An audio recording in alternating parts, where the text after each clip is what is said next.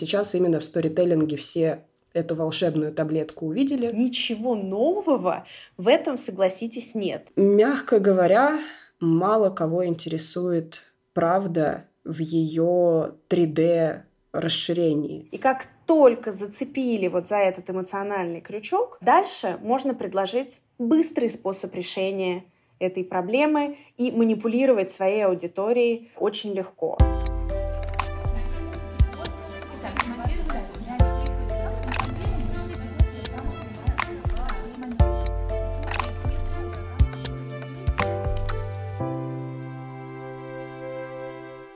Привет! Это подкаст от журфака до Ньюсрума. И здесь мы разбираемся в том, как теория журналистики из университета связана с реальной работой в медиаиндустрии. Меня зовут Настя Батагова, и сегодня мы будем говорить о сторителлинге. Но если вы не слушали первый вводный эпизод, пожалуйста, вернитесь к нему. Там много всего интересного, и так станет понятнее, о чем этот подкаст. Итак, сторителлинг или повествование. Кажется, что медиасфера пронизана историями просто насквозь. Мы встречаемся с ними везде, в киноиндустрии, в искусстве, в онлайн-журналистике, да даже в маркетинге. Кажется, что слово это используется во всех мыслимых и немыслимых формах. Однако есть ли у сторителлинга теоретическая база? Или это чисто прикладной инструмент, э, просто способ подачи информации? На эти и другие вопросы мы попытаемся ответить в этом эпизоде. Ну что, от журфака до ньюсрума за 20 минут? Поехали. Выпуск номер два. Первым делом я, конечно же, хочу узнать о самом термине. Что такое сторителлинг и откуда он взялся? Если говорить про научное определение термина, то сторителлинг — это совокупность приемов и техник, которая позволяет донести до читателя определенную идею, цель текста через создание какого-то читательского опыта через э, механизмы восприятия читателя. Рассказывает да, Юлия Черненко, кандидат филологических наук и эксперт проектно-учебной лаборатории медиакоммуникации в образовании. Юлия Черненко опубликовала несколько научных работ о политическом сторителлинге и очень глубоко исследовала эту тему. Прикладное использование очень часто отличается от научного использования термина. То есть здесь важно, что мы там, когда слышим сторителлинг, чаще всего это продающий сторителлинг, еще какой-нибудь сторителлинг, и он применительно к тому, как сделать сторис в Инстаграме. И поэтому называем это сторителлингом. Как выстроить сторителлинг? А вот так сторителлинг определяет Анна Федорова, журналистка и креативный продюсер. Она долгое время возглавляла креативную лабораторию РТ, и под ее руководством были созданы такие масштабные мультимедийные проекты об истории России, как 1917 и Romanovs 100. Кстати, ссылки на все интересные ресурсы, те проекты, о которых мы будем говорить в этом эпизоде, и какие-то полезные материалы вы найдете в описании. Это донесение информации через историю, повествовательная, захватывающая и обязательно вызывающая эмоции история, которая каким-то образом воздействует на наших зрителей, слушателей и широкую аудиторию. Вот о чем идет речь. То есть мы не просто в сухую выкладываем какие-то определенные факты, а мы их оборачиваем в интересные какие-то формы, для того, чтобы они завоевывали именно ту аудиторию, на которую мы нацелены, и запоминались. Но в общем и целом ничего нового в этом, согласитесь, нет. На этом построены книжки, баллады, устный жанр. Все абсолютно вертится вокруг одного и того же. Мы рассказываем некую историю для того, чтобы донести информацию или даже, может быть, чему-то научить или какую-то вот мораль, может быть, донести до аудитории. Сторителлинг как междисциплинарное понятие появился в разных науках. В первую очередь это литературоведение, искусство рассказывания истории, искусство драматургии. И во вторую очередь это психология, психология коммуникаций. В третью очередь это, опять же, маркетинг и там Роберт Макки со своей историей на миллион долларов.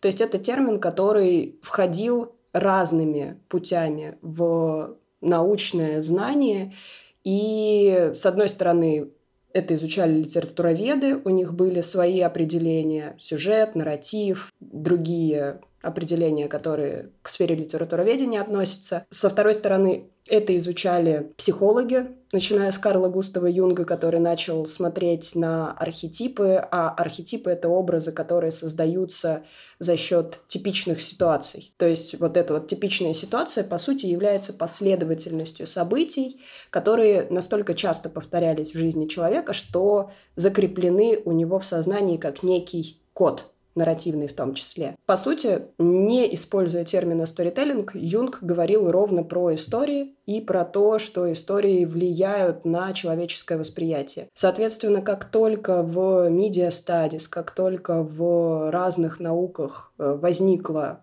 необходимость изучить как формируются коллективные представления, как формируется массовое сознание, как формируются некоторые общие идеи, сразу начали обращать внимание на истории, на их роль в жизни человека, в частности, и общества в целом. И этим занимались совершенно разные люди с совершенно разных дисциплинарных баз. А в чем магия этой техники и чем она всем так понравилась? Я бы сказала, что магия этого понятия заключается примерно в том же, в чем заключается тайна того, почему нас интересуют вопросы смерти, Бога, каких-то идей, которые мы не можем эмпирически измерить, но которые для нас очень важны как для человеческих существ, как существ, обладающих сознанием и так далее, и так далее, потому что человеку всегда хотелось понимать этот мир с самых древних времен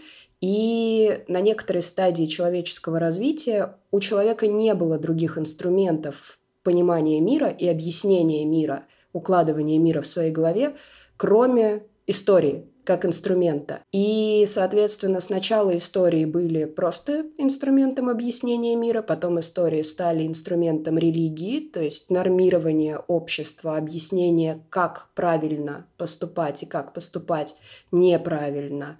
Человеческое внимание — это самый ценный невосполнимый ресурс, и у нас в экономике внимания нужны эффективные инструменты быстро захватить внимание как можно большего количества людей и не отпускать его до тех пор, пока цель текста не будет достигнута. По этой причине сторителлинг, конечно, становится неким идеальным оружием или, знаете, все всегда пытаются найти какую-то волшебную таблетку, какое-то универсальное средство, которое всем поможет добиваться своих целей, особенно если это маркетинговые цели и цели, связанные с продвижением, с продажами продуктов и так далее, и так далее. И вот у меня складывается впечатление, что сейчас именно в сторителлинге все эту волшебную таблетку увидели, потому что истории действительно в социальных медиа просто прошивают все, это суть социальных медиа рассказывание историй.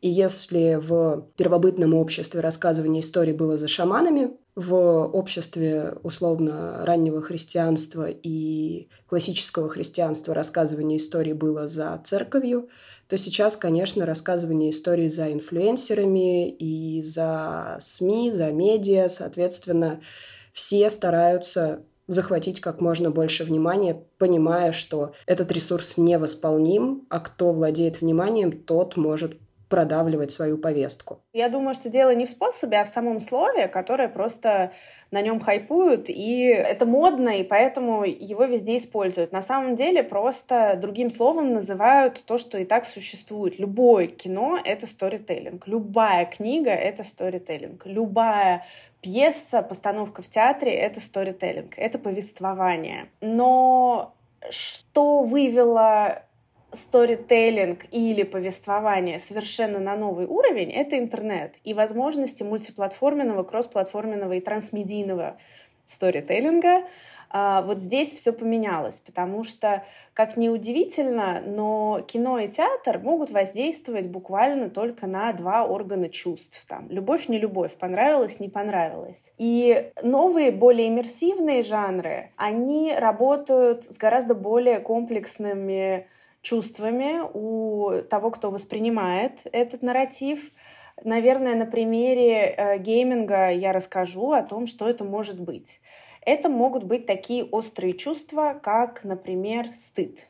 Есть кейс, где в игру прописали, ну, такой несложный формат, в принципе, даже в книжках такой есть. Ты выбираешь какой-то путь и дальше идешь по одному или по другому, и вот на этой точке развилки тебе необходимо сделать выбор. Делаешь выбор, игроки делали выбор, и в результате их действий главный герой игры, с которым они взаимодействовали довольно долго и уже успели полюбить, ну, как это происходит, да, а, попадал в тяжелую ситуацию, возможно, даже там, погибал или терял близкого. В этот момент происходило совершенно невероятное.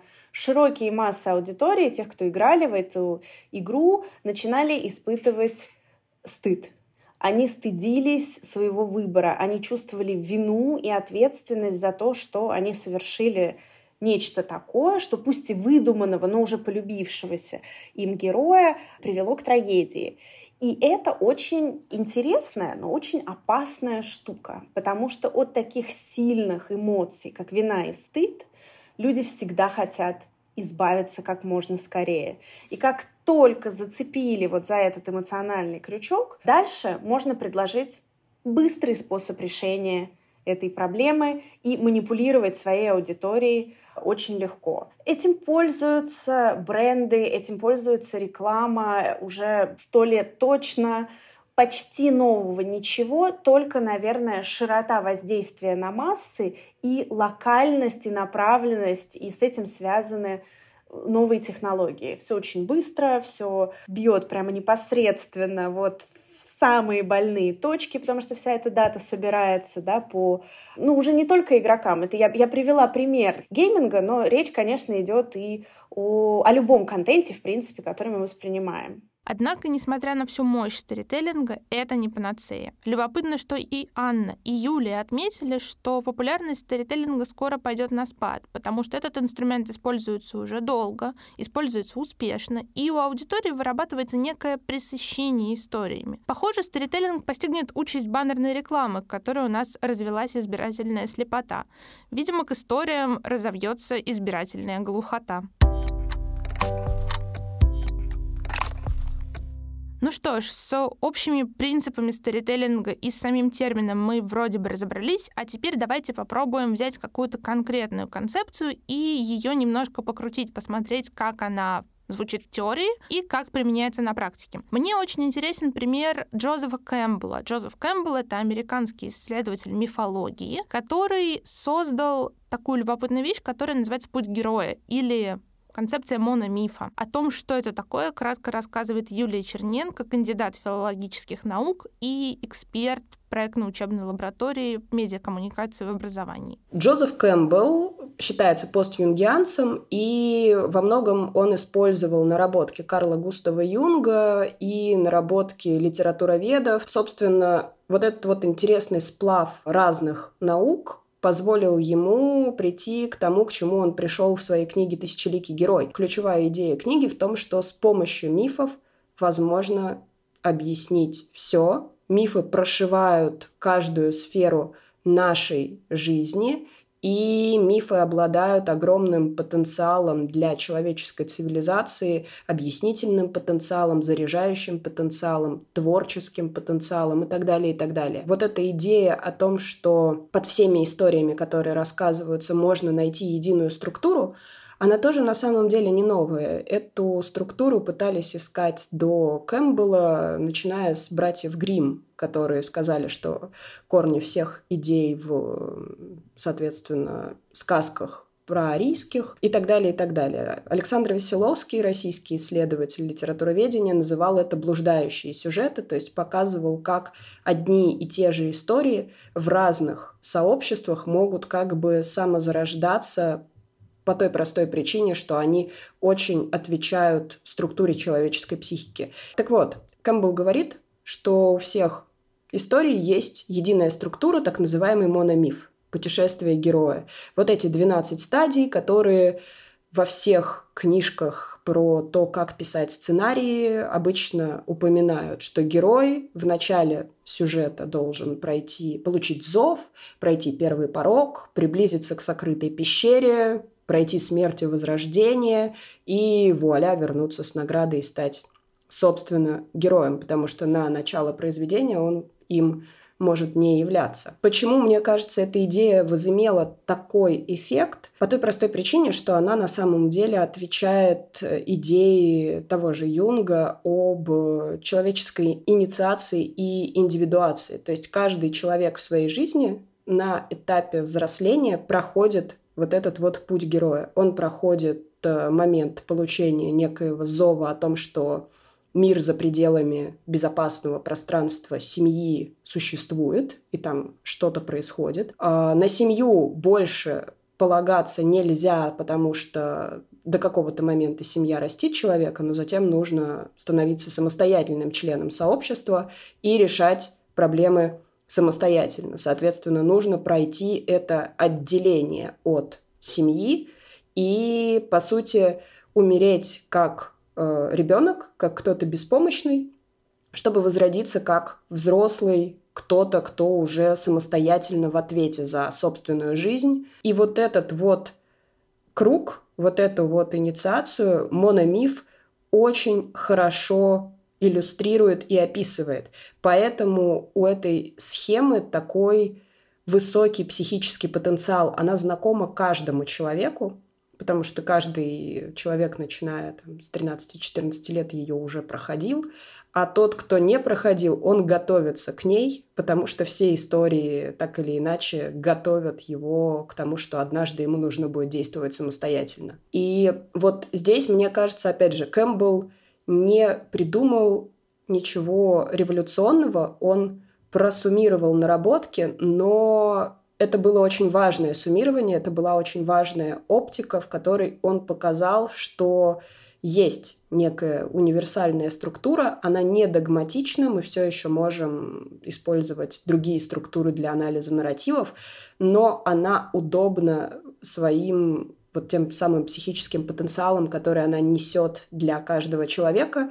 И это, на мой взгляд, стало причиной, по которой наработки Кэмпбелла подхватили Воглер и другие, соответственно, авторы, которые сейчас пишут про сторителлинг, Роберт Маки. Роберт Маки пишет, например, в основном для продажников, для маркетинга, для пиар, структуры и так далее. Воглер пишет для писателей, сценаристов, режиссеров, ну и, соответственно, много кто еще пишет примерно по тому же разделению. Либо это продажи и какие-то техники, связанные с этим, либо это творческий сторителлинг для писателей, сценаристов и так далее. Окей, а чем идея Кэмпбелла полезна на практике? Я очень люблю, когда вот путь героя опровергается. Напомню, это рассказывает Анна Федорова, креативный продюсер. Мне нравится путь героя. Я, кстати, ничего плохого. Я думаю, что про него надо обязательно знать, да, вот если мы говорим про Джозефа Кэмпбелла, потому что это, ну, такая азбука.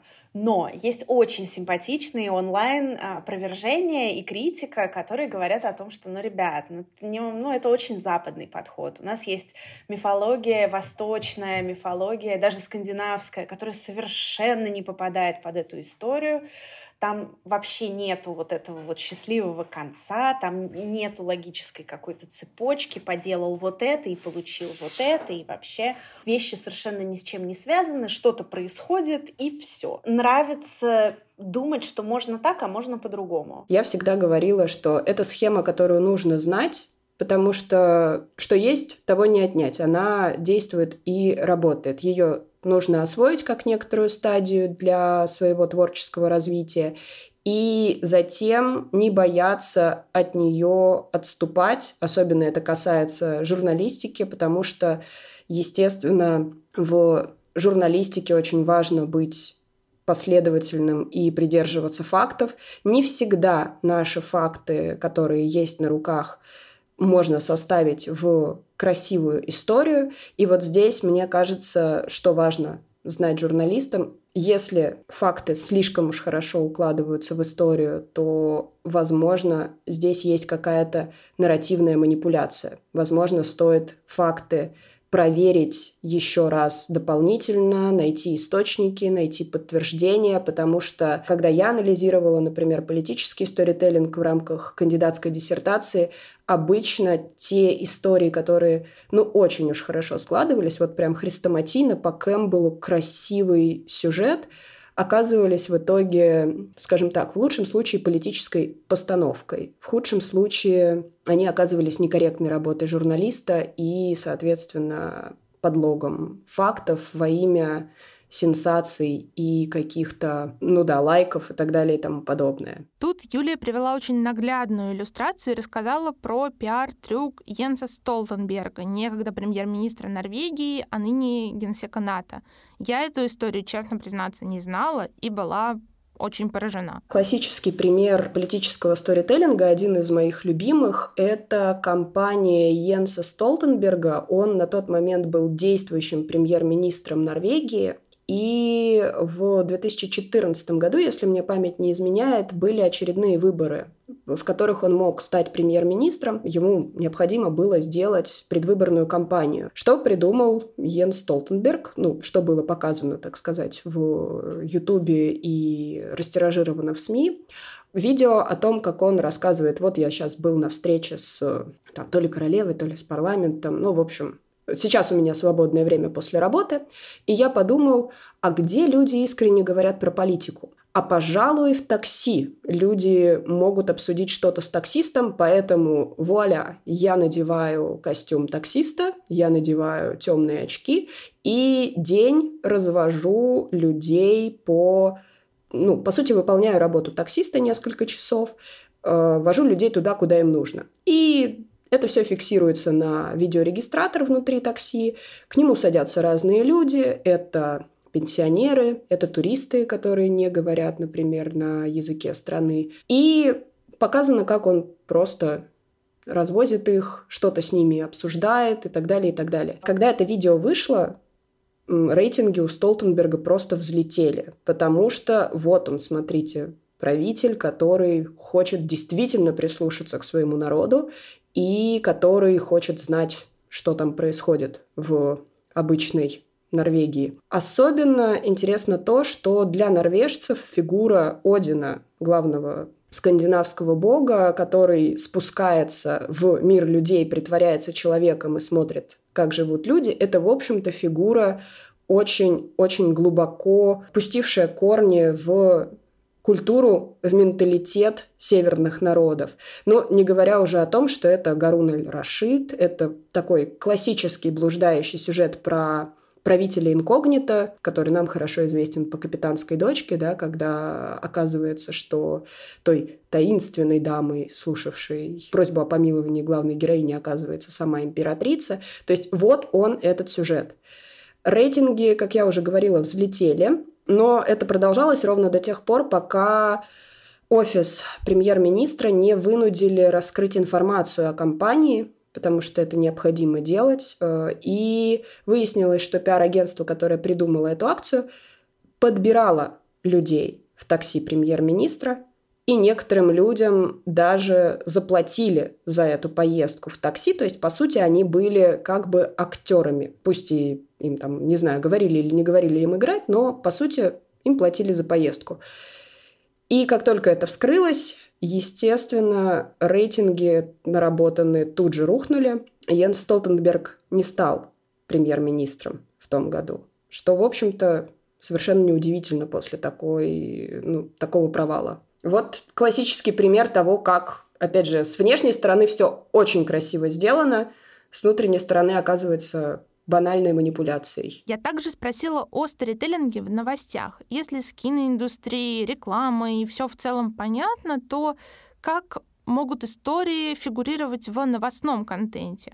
Оказалось, что могут, ведь все сюжеты выстраиваются часто вокруг героев, каких-то действующих лиц. Мы любим смотреть фичеры, человеческие истории. И все это укладывается в ту самую концепцию сторителлинга. Однако все не так просто, и есть подводные камни. Вообще журналистика — это, с моей точки зрения, наука фреймирования. Когда мы говорим про журналистов, мы понимаем, что это как история со стаканом. Стакан наполовину полон, стакан наполовину пуст, и вопрос в том, как журналист подаст эту информацию.